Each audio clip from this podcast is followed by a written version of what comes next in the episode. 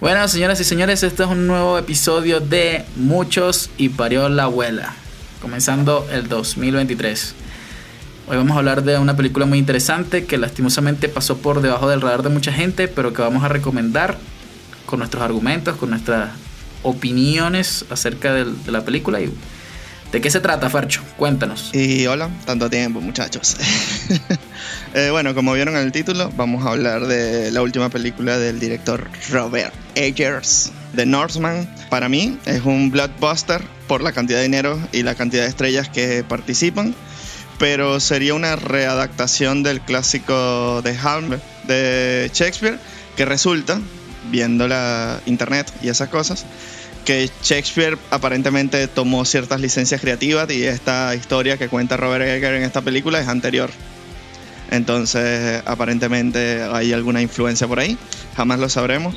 Sí, eso es lo de lo interesante. Eso es de lo interesante de esta película Jamás lo sabremos. Pero sí, o sea, cuenta una. Es una película épica que trata la redención de un príncipe desterrado desde su juventud ¿A ti qué tal? ¿Qué te, pareció un buen viaje? ¿Te parece que la película... ¿Dónde crees tú cuál es el punto más fuerte de la película? Si quieres arrancar con eso o el más débil, no sé. Ok. O sea, primero que nada, la película me encantó. O sea, a mí me gustó full. Eh, no es una película convencional para nada. O sea, de hecho, eh, es una película que tiene escenas que no sé cómo las pudieron pasar en el cine. Todavía no me explico eso.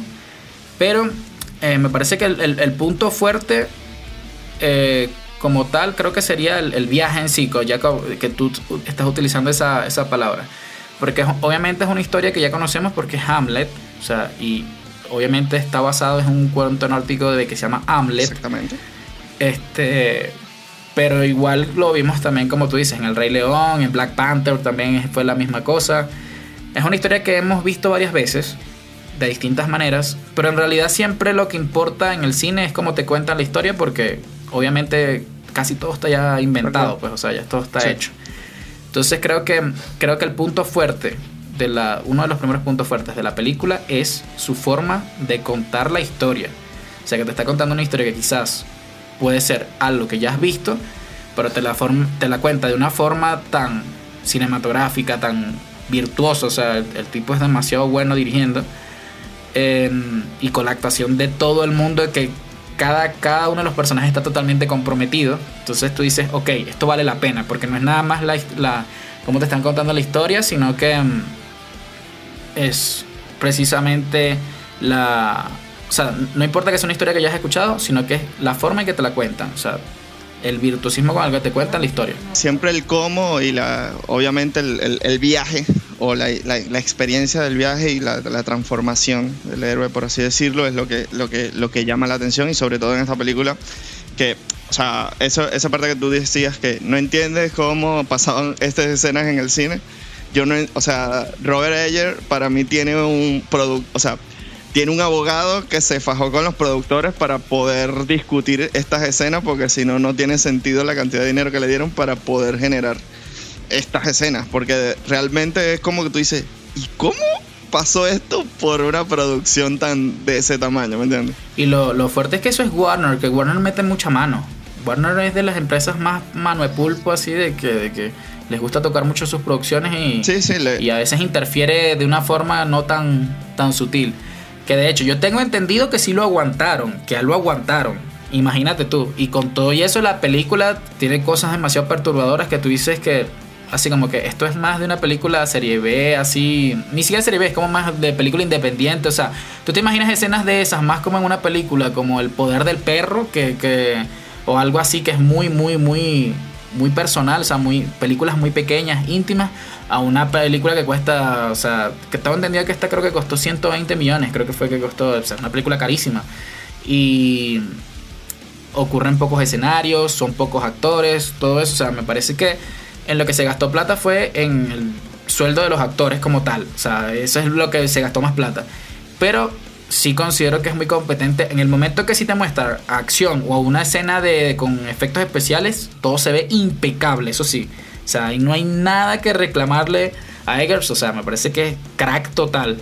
Y de igual manera las actuaciones, o sea, ahí es donde se ve también el dinero, pues que tú contratas actores como Ethan Hawke para que te haga un papel es porque tú quieres que el papel esté bien actuado, ¿entiendes? Entonces, eh, me parece que todo eso es parte de... Claro, pero, pero no solo Ethan Hawke.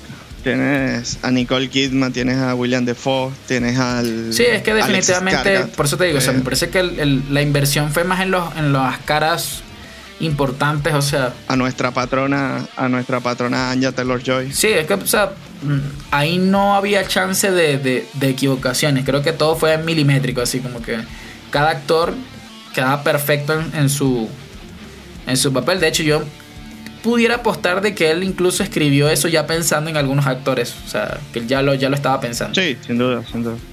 Igual, o sea, hablando de la interpretación a nivel actoral, o sea, todos para mí, o sea, hay un nivel de compromiso importante.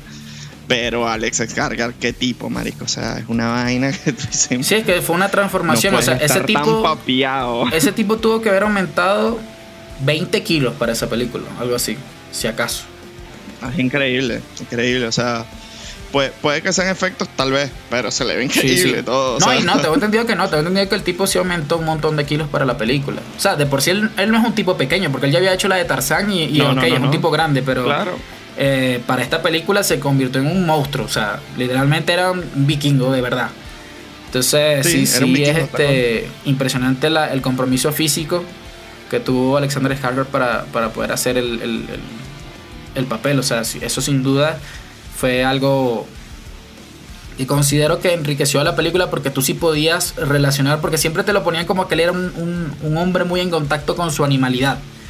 Entonces, obviamente se la crees como es un tipo que literalmente puede aplastar a cualquiera. Entonces, como que es más creíble esto de que él, él tenga como que esa parte animal siempre ahí a flor de piel de que él quiere dejar todo eso salir y de hecho en, cierto momento de la película, vemos cómo sale eso en, distintas etapas y, o sea, también es, es, algo que hace que aprecies cada momento donde, de violencia, o sea, porque la violencia no está como que por estar, sino que está en momentos puntuales donde se necesita el, momento violento, donde tú dices, ah, ok, en este momento tiene que cortar unas cabezas ahí y tal cual. Corta las cabezas, se acaba la escena y te causa el, el, impacto que te tiene que causar y se acaba la escena y vuelven a la tranquilidad para que te sigas preparando para lo siguiente. O sea, no, no se exceden en eso. Claro. No, es, que es una película, o sea, a, mí también me encantó la película, o sea, me parece que es una película brutal. Lo que sí me, o sea, no me choca, sino siento como que tienes, o sea, a Robert Ayer con mucho dinero y, o sea, no fue un éxito de taquilla, ¿me entiendes? A eso me refiero. De, hecho, fue un fracaso de taquilla. Bueno, es una película que no está hecha para romper la taquilla, a eso me refiero. Y ese tipo de, cosas o ese tipo de, de, acciones son las que alejan a los directores como Robert Eggers, que es un director, un autor, por así decirlo, son los que los alejan del, mainstream o de las películas, de los blockbusters. Porque, o sea, tampoco estamos hablando de un. O sea, estamos hablando de un carajo que tiene como, no sé, 40 años y tiene tres películas que las tres películas son brutales. Sí. O sea, tiene The Wish, The Lighthouse y The Northman. O sea, obviamente The Northman a nivel de escala es mucha más producción que las otras dos. Mucho más grande. Eh, mucho, mucho más grande. Entonces, esa, esa escala creo que o sea, no lo. Siento que no se sintió cómodo, ¿sí me entiendes? O sea, es como que. Sí, sí, es cierto. Ese, esa transformación en, en efectividad, esa es la palabra. No fue tan efectivo en Northman como pudo ser en Lighthouse o como pudo ser en The Wish, que son películas que en un presupuesto más reducido son mucho más efectivas. Sí, estoy de acuerdo, porque incluso tuvimos un caso parecido hace poco con la película de Eternals. Claro. Tú tienes a Chloe que acaba de ganar el, Oscar, pero con una película pequeñísima, súper introspectiva, muy a los sentimientos humanos, muy... O sea, nada que ver con una película gigante de gente volando y disfrazada y todo eso. Entonces, quizás en no dar como que el salto de una forma más gradual para este tipo de directores puede, puede afectar la calidad que ellos puedan conseguir en un producto que vale tanto dinero. Claro. Porque obviamente tú haces una película donde te centras más en los personajes y en la, el desarrollo de personajes y lo haces con una, película de 50 millones de, de dólares y, y, lo logras. Pues, o sea, tú haces, puedes lograrlo y, y haces un peliculón. De hecho, Joker costó 58 millones de dólares. Entonces, eh, fue una película muy barata para ser una película relacionada a los cómics en esta época, pues, y, recaudó más de mil millones de dólares. O sea, ha sido una, de hecho, es la película más redituable de, de DC. Em, sin embargo, eh, la película no tiene ni efectos ni, ni, ni, gran cosa. Entonces considero que a lo mejor si The Northman hubiese sido una película más por ese estilo, que lo hubiesen llevado por ahí, un presupuesto más, más eh, eh, pequeño, un presupuesto más de película de autor, quizás incluso le hubiese beneficiado a la película porque entonces él hubiese tenido menos limitaciones en ciertas cosas y que en la película le hubiese sido mucho más sencillo ser redituable. Pero en cambio si gastas tanto dinero con una película tan experimental, con tan, tan transgresora en muchas cosas y con una historia eh, que ya hemos visto, entonces obviamente estás arriesgando bastante. O sea, y eso me parece que también fue lo que pasó. Además de que ahorita la gente ve películas eventos, pues, o sea, tú no vas a ir a ver una película de, de Robert Eggers que tiene tres películas. Eh, si no eres conocedor de los directores así actuales que la están partiendo y eso y todo eso, no te va a llamar la atención. Pero por lo menos nosotros obviamente sabemos que viene la película de Noferatu de, de Robert Eggers y vamos a verla. O sea, yo quiero ir a ver esa película, ¿entiendes? Entonces, pero no todo el mundo. O sea, eh, te pongo un ejemplo, o sea, mis familiares, amigos y eso sí, que están más conectados con películas más, más, más, más de, de tipo blockbuster y todo eso, no tienen ningún interés en ver eh, una película como The Northman. De hecho, eso me hace recordar que eh, hay mucha gente que está habituado al cine ya de Marvel, pues, o sea, entonces, incluso ver una película de superhéroes que no vaya por la, por la línea que va Marvel es transgresor en este momento. De hecho, tenemos el caso de, de Batman, que a pesar que le fue bien, o sea, que, que fue redituable y que hizo dinero y todo eso, este a mucha gente no le gustó. O sea, mucha gente le, que es muy fastidiosa, que, que muy rebuscada, que no sé qué y eso. Bueno, pero En cambio hay gente que, le, que le encanta y que le parece que es una obra de arte. A mí me parece una obra de arte la película. pero sí puedo entender, también viéndolo desde afuera, sí puedo entender como que porque alguien que está buscando un cine de superhéroes no conecta. Entonces me parece que The Northman está padeciendo exactamente lo mismo. O sea, te pintan la película en el tráiler como que es una cuestión más de acción, de, al, estilo la serie de vikingos. Y la gente pensó que ellos iban a ver eso, pues una película como la serie de vikingos. Entonces, no, no fue así. Y obviamente me imagino que cualquier persona que iba con esa mentalidad, no sé, se habrá salido a mitad de película. Y puede ser, porque Sí, ciertamente ahí en el tráiler o en la presentación de la película te la venden como una película de acción y no es una película de acción, o sea, es una película en lo absoluto dramática que tiene acción, tiene buenos momentos de acción para mi gusto, son muy buenos, pero no es una película de acción. De hecho, ahí eh, eso es un punto que considero que es importante tener en cuenta ahora con Robert Eggers. Sabe, sabe grabar acción. Sí, y muy bueno. A mí me parece brutal. Sabe grabar acción. O sea, la escena, final, la pelea final es, épica, pero por donde lo veas. O sea, épica. Es increíble. O sea, la, escena tiene la epicidad. O sea, esa escena es lo que tuvo que haber sido la escena final de Black Panther. Que todo el mundo se queja de esa escena que parece de PlayStation 3. Este. Y esa, esa pelea es dos tipos peleando. El CGI está ahí puesto como un complemento, no es, el, no es la escena, es el complemento de la escena, es como que la salsa que le echa a, la, escena, pero en realidad la, fortaleza de la escena es la pelea, las caras de ellos peleando, o sea, ellos viéndose pelear, y todo, todo ese asunto, o sea, la, agresividad que tiene el uno, porque van con todo. O sea, literalmente uno está. Cada, eh, uno está más, más, más enfurecido que el otro. O sea, es, una pelea a muerte de verdad. O sea, en todo momento es tirando. Cada, cada golpe es tirando a matar. O sea, es, tratando de matar al otro.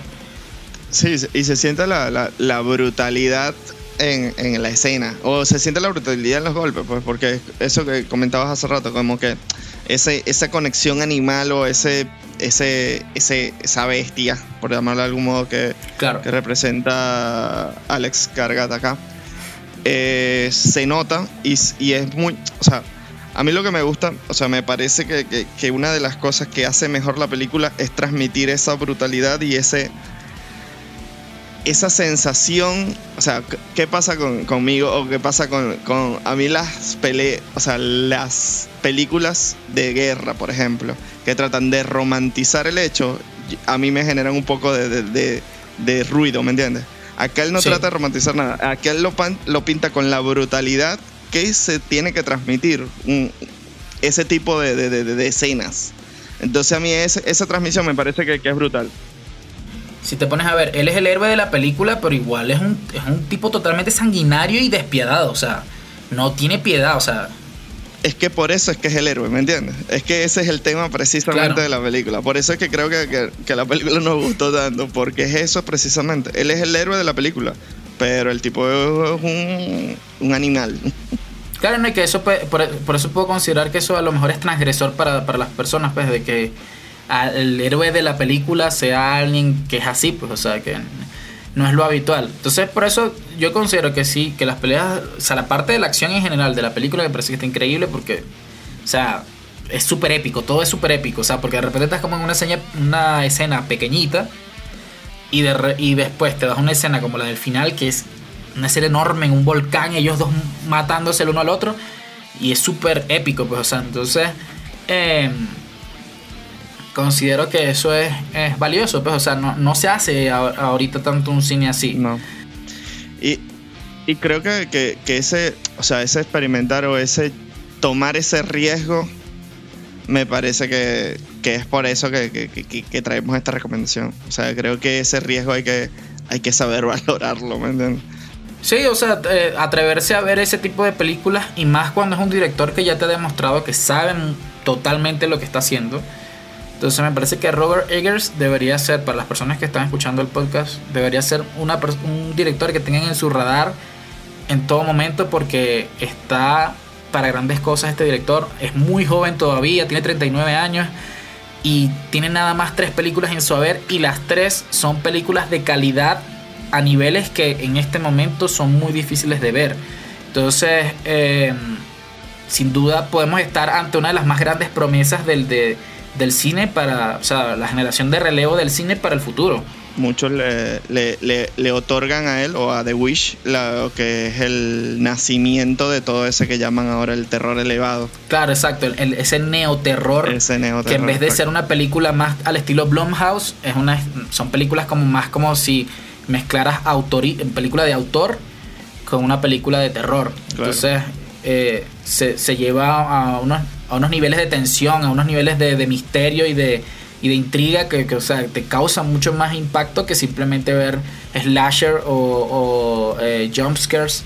Eso es lo que también tratamos de promover en este podcast, que más que ser pretenciosos de decir que tengas que irte a ver películas de los 50, es que sepas que además de esas películas que nos divierten y que son, son películas más para toda la familia, como las que vemos en el cine de Marvel, eh, no sé, Fast and Furious y ese tipo de franquicias, también hay películas que son que te invitan mucho más a la reflexión, pues que son películas que son eh, que quizás no las veas ni siquiera más de una vez, o sea, porque son películas muy muy difíciles de digerir, pero que te dejan un, una marca dentro de ti que te, tú dices, ok, esto fue un momento que de verdad que me que entiendo por qué el cine se convirtió en el séptimo arte, porque, porque es algo tan elevado, porque es algo que que es tan difícil de hacer, porque es tan difícil de lograr eh, maravillas como esta. Y que, o sea, que, son historias que te meten tan, pero tan profundamente dentro de ellas que, o sea, literalmente tú vives las emociones de los personajes. O sea, es algo mucho más profundo, pues no es algo que simplemente tú vas, te comes unas palomitas, te comes tus cotufitas y listo, te fuiste a tu casa. No, o sea, aquí tú quedas pensando, o sea, tú quedas... Eh, con, con, una marca, o sea, quedas con, con algo que te hace pensar por durante días y posiblemente que te haga querer ver más de este tipo de cine. Pero no, lo que iba a decir, lo que, o sea, hablando de eso de las películas que te invitan a pensar, porque hay un famoso director de cine francés que se llama Jean-Luc Godard, que decía que el cine americano o el cine occidental era, era ir, sentarse y ver la película y salir del cine. En cambio, él entendía el cine como algo que te pasaba y que la película comenzaba cuando terminaba la película. Y tú dices, mm, bueno, es un crack, no lo sé, está bien. Creo que eso también es lo, lo, enriquecedor, o sea, de ver de no conformarte con una sola cosa. Yo por lo menos que lo veo también relacionado con la parte de la música. O sea, lo ideal es como que Exactamente. tratar de, de variar y de, de, de, ver otras cosas o escuchar otras cosas para que entonces tú puedas tener criterios distintos de, de, de cómo se construye ese tipo de arte. Pues porque el arte como en sí es una expresión del, del, de los sentimientos del ser humano. Entonces por lo menos tenemos el cine que nos mete en historias, ya sean ficticias, ya sean reales, ya sean lo, que sea, pero nos meten en, dentro de las historias. Entonces, obviamente hay gente que es muy buena haciendo esto a puntos de que te lleva en unos viajes que tú ni te imaginas que puedes tener. Igual yo creo que yo creo que está, o sea, a ver, yo creo que entre gustos y colores, o sea, si a ti te gusta, no pasa nada. Lo que pasa es que también hay un estilo de, de narración que trae Northman, que es como que pierde algún, por ejemplo, yo la estoy viendo y cuando la ceremonia de Ethan Hawke con el muchachito y sale William Defoe, yo, ajá, la ceremonia de iniciación, yo estaba que... Es una escena... ¿Qué pasó? Me quedé dormido. ¿Cómo saltamos a esta escena? ¿Qué está pasando? ¿Me entiendes? Entonces, eso, o sea, pero es parte de la película.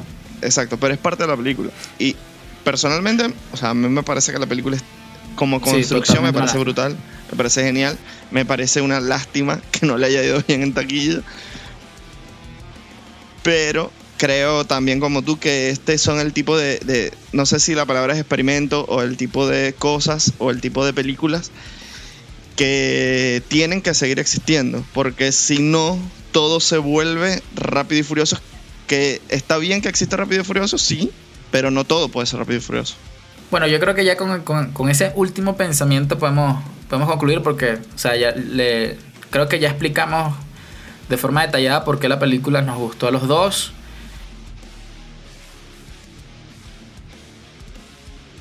Entonces, creo que la, invitación es esa, que eh, de hecho ya está en HBO Max, eh, a que la vean, que la apoyen dentro de la plataforma, porque cuando se apoya dentro de las plataformas eh, digitales, igual sigue siendo ganancia para la, para la película lo cual hace ver a los estudios que tenemos interés en ese tipo de películas. Entonces, importante tratar de verla en medios legales para que la película entonces en verdad sea apoyada, porque de nada sirve que te descargues la película pirata y la veas. Si quieres que ese tipo de películas se sigan existiendo. O sea, esa es la, cosa. O sea, para eso es que se supone que... Ah, ese, ese, es un debate. Eso, es un debate. Yo, yo, yo, no voy a decir nada porque el señor YouTube me puede, me, me puede penalizar, pero si tú quieres ir por el borde de la ley, puedes Sí, sí, claro. o sea, lo que me refiero es eso, o sea, que eh, también hay que apoyar la película para que tenga en la parte ya eh, lo que le llaman, eh, eso es en el formato casero, para que cuando ya en el formato casero también haga dinero y entonces la gente vea que a lo mejor no funcionó en, a nivel cine, pero en el formato casero sí hubo bastante recepción. Eso también puede cambiar la apreciación de una película. Sí, sí, o sea, realmente hoy en día, la, realmente hoy en día la, las visualizaciones que tiene una película por streaming cuenta también para, para los estudios. Exactamente. los toman en cuenta. Entonces sí es importante que, que siga sumando números para que existan más cosas como The Northman.